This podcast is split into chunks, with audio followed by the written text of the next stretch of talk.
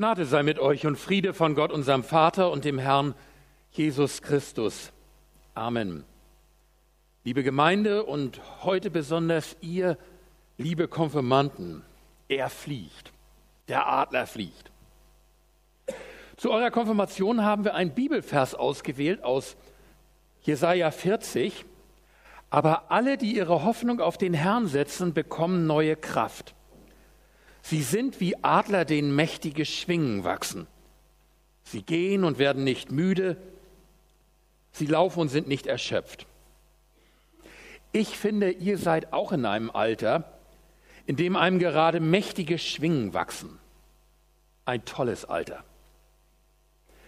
Als ihr hier vor zwei Jahren zur Anmeldung kamt,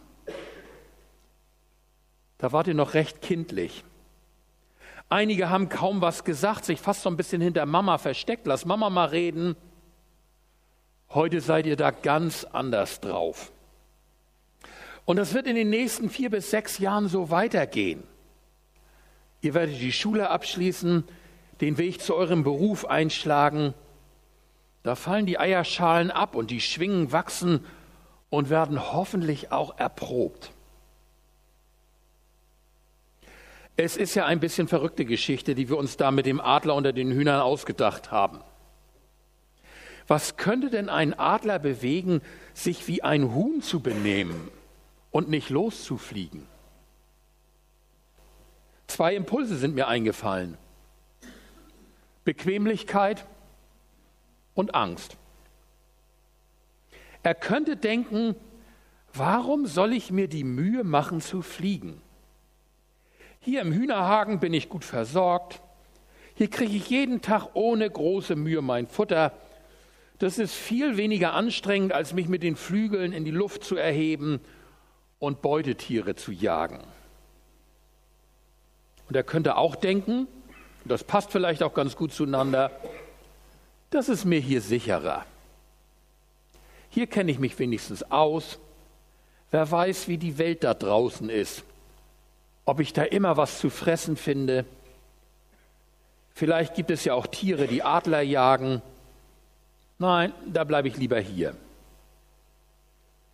Was er nicht weiß, ist, dass Hühner im Stall immer irgendwann im Topf landen. Und so eiert er rum zwischen seinem Sicherheitsbedürfnis und seiner wahren Bestimmung. Und dann sind da ja auch noch die anderen, ne?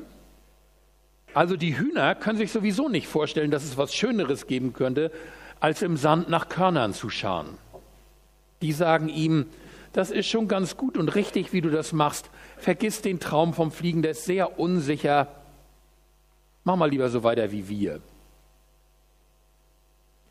Aber selbst die Bäuerin scheint ja ein bisschen hin und her gerissen zu sein zwischen ihrem Drang, ihren Zögling zu behüten und ihrem Wunsch, ihn seine wahre Bestimmung finden zu lassen.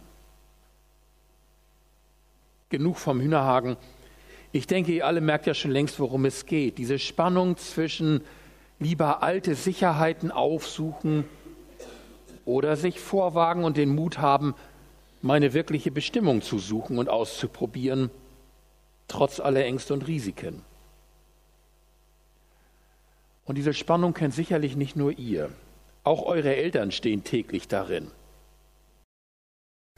Wovor sollen wir euch besser beschützen, weil ihr manche Gefahren einfach noch nicht einschätzen könnt? Welche Verantwortung sollen wir für euch noch übernehmen, weil ihr sie offensichtlich noch nicht zu tragen bereit seid? Oder wo müssen wir euch herausfordern? Eure Wege selbst gehen lassen, euch eventuell auch mal auf den Schnabel fallen lassen damit ihr das Leben kennenlernt. Wie echte Adler, die mit ihrem Jungen so im Horst in 1500 Meter Höhe in der Felswand hausen, das machen, das wisst ihr ja, oder? Wie machen das echte Adler? Wisst ihr das? Wie macht das so ein Steinadler? Eins kann ich euch verraten, so in 1500 Meter ist nur senkrecht, so ein schönes waagerechtes Plateau wo also die mal so mit Anlauf so ein bisschen fliegen können und ausprobieren können und wieder sanft landen können, das gibt es da nicht. Wie machen das echte Adler? Ganz einfach. Wenn der Altvogel den Eindruck hat, die Flügel und Federn sind lang genug, dann schnappt er einfach irgendwann eins beim Kragen und schmeißt es aus dem Nest in 1500 Meter Höhe. Glaubt ihr, dass die anfangen zu fliegen?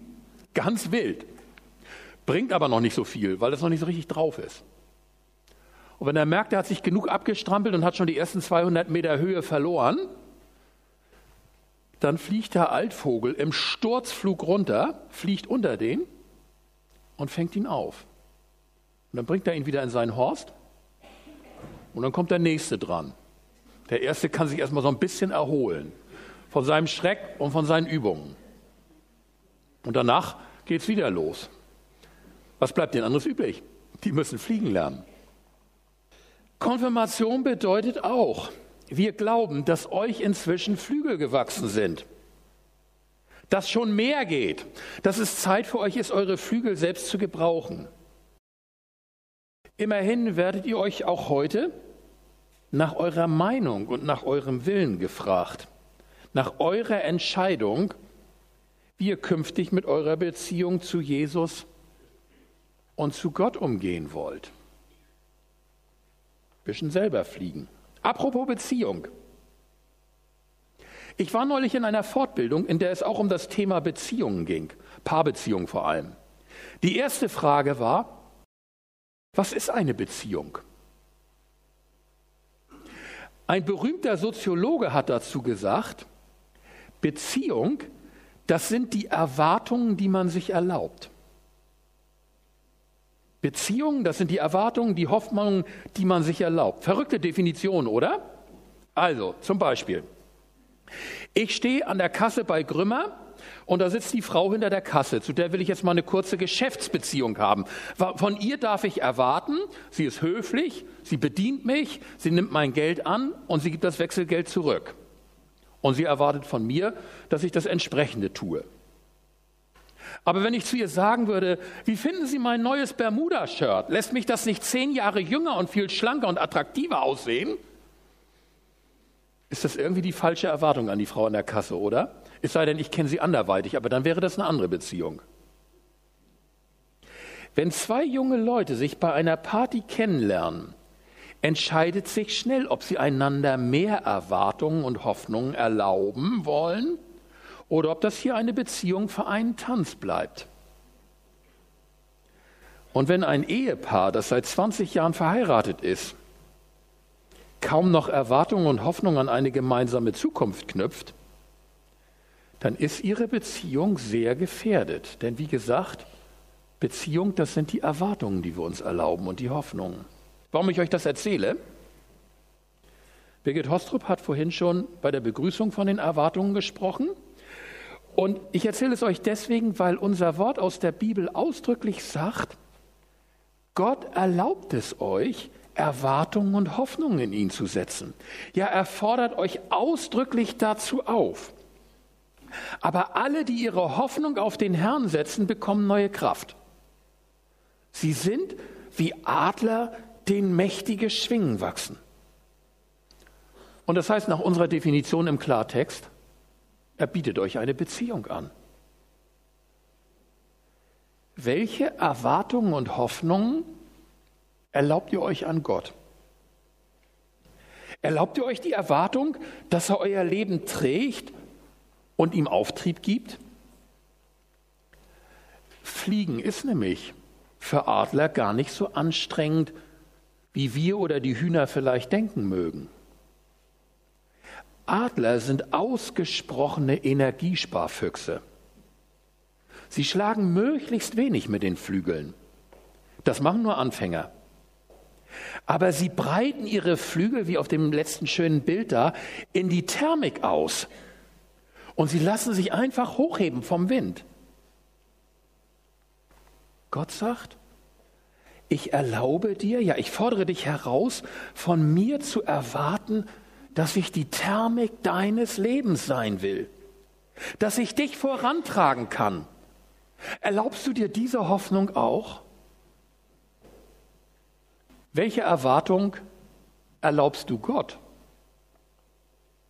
Er sagt hier, ich erwarte nicht von dir, dass du dich ständig abstrampelst, aber ich erwarte von dir, dass du fliegst. Dass du mir vertraust, dass ich dich auffange wie eine Adlermutter und dass du deine Flügel von meiner Thermik tragen lässt und nicht von jedem anderen Wind, der da vorbeigesäuselt kommt und der sich schnell als Fallwind entwickeln kann. Welche Erwartung, welche Hoffnung erlauben wir uns an Gott? Und welche Hoffnung darf er in dich setzen?